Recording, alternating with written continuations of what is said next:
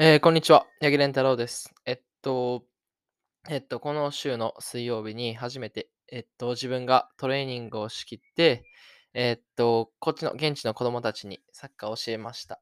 で、まあアンダー11歳で、まあ、えっと、日本にいた時も、寛大の、えっと、活動の一環でスクールっていうので、えっと、まあ、ちっちゃい子供たちをサッカーを教えてたんですけど、まあ、その時は、えっと、僕一人じゃなくて、まあ、決められたフォーマットがあって、えーっと、何人かで、で、しかも、え、母国語で、日本語で教えるっていう形だったんで、えっと、まあ、そうやな、もちろんその時は大変やったけど、今、こう、英語でサッカーを教える、で、子供たちに教えるっていうのが、えっと、めちゃめちゃ大変やなっていうのを、えっと、昨日の、えーっと、経験で気づきました。で、まあ、この経験から、えっと、あ、こういうのが僕はワクワクするんやなっていうことがまた発見できたんで、えっと、はい、共有していけたらなっていうふうに思います。それでは始めていきます。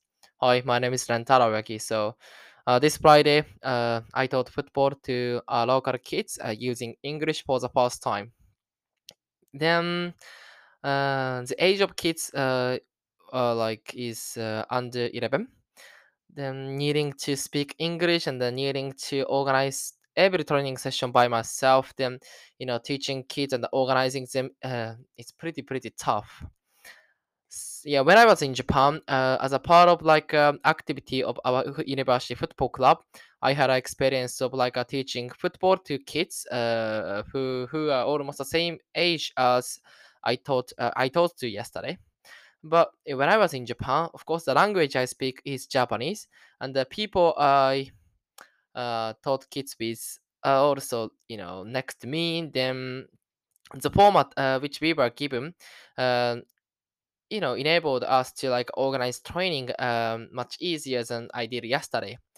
Um, you know, when I doing that, it, it was I thought it was quite tough, but when I look back on now, you know, it's kind of like much easier than I did yesterday.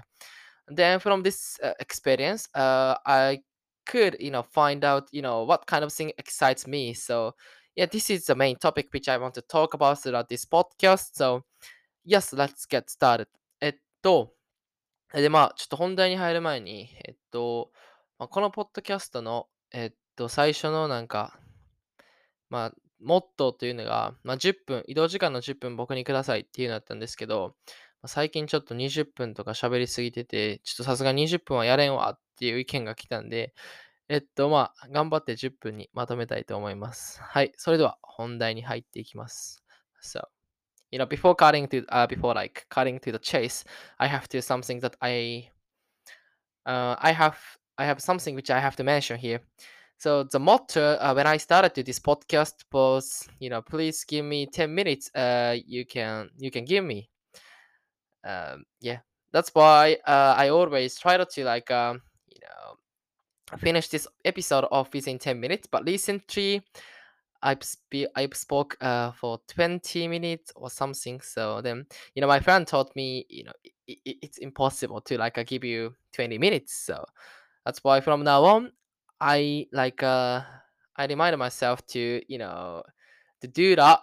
So yeah, please bear with me. So this episode uh will be finished in I've already spoken four minutes uh about serious things. So that's why the minute I can use to speak about what I want to speak out about in this episode is only six minutes to go. So yeah, let's go. Let's cut to the chase.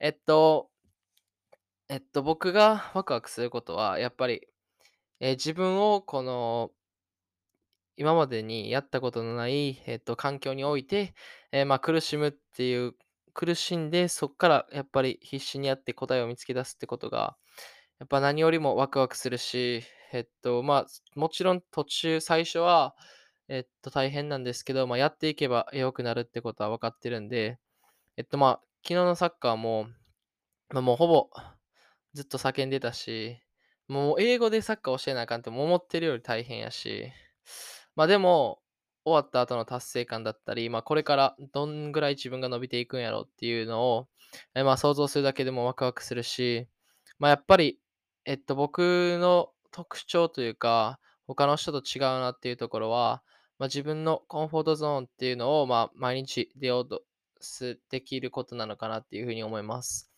えっと、まあ、今も英語の勉強はもちろん続けてるんですけど、まあ、動画とか見るときも、えっと、まあ、簡単なやつじゃなくて結構難しいのを選んで、えっと、まあ、毎日毎日、分からへん分からへんっていう壁にぶつかりつつ、まあ、確実に成長してるなっていう、えっと、感じがあるんで、はい。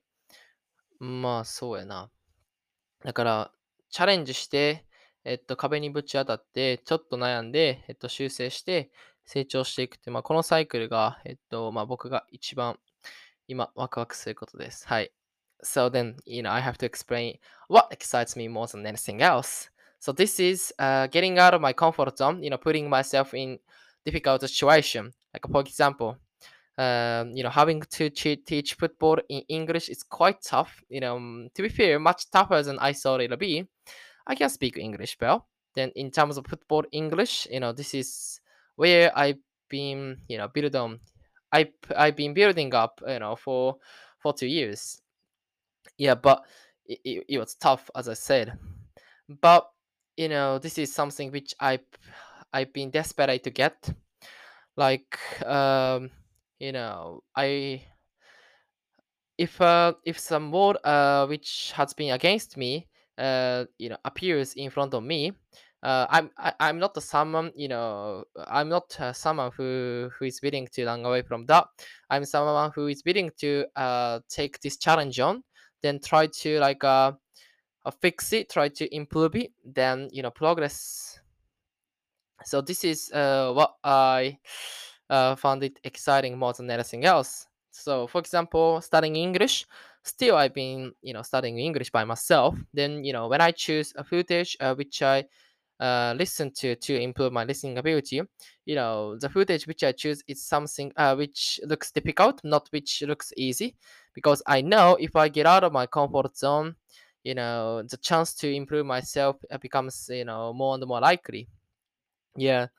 Uh, the thing uh, which differentiate myself from others is uh, the ability to be able to like uh, get out of my comfort zone willingly every single day.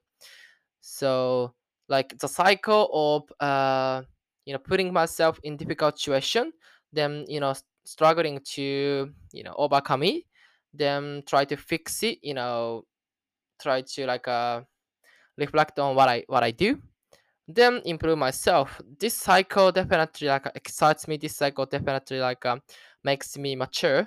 So and this is uh, one of the strengths strengths uh, I I possessed. Yeah. で、まあ、まあ、こういったことを、えっと、この経験は気づかせて、えっと、くれました。なんで、まあ、これからも多分、そうやな、まず、そうやな、これからもしっかりと、えっと、チャレンジし続けて、えっと、自分を追い込んで、その、えっと、追い込む過程を楽しんでいけたらなっていうふうに思います。はい。Yeah. So from now on, you know, I'm willing to like I put myself in difficult situation, then put myself um, where I haven't being familiar with. Then push myself a lot, push myself a lot. Then at the same time, um, I will never forget to like have fun, you know, challenging uh, myself to s- uh, something new. はい。えーっと、10分以内に収められました。 えー今日のエピソードはここまでです、えー今日も最後まで聞いてくださりありがとうございました。ではまた次のエピソードで会いましょう。バイバーイ。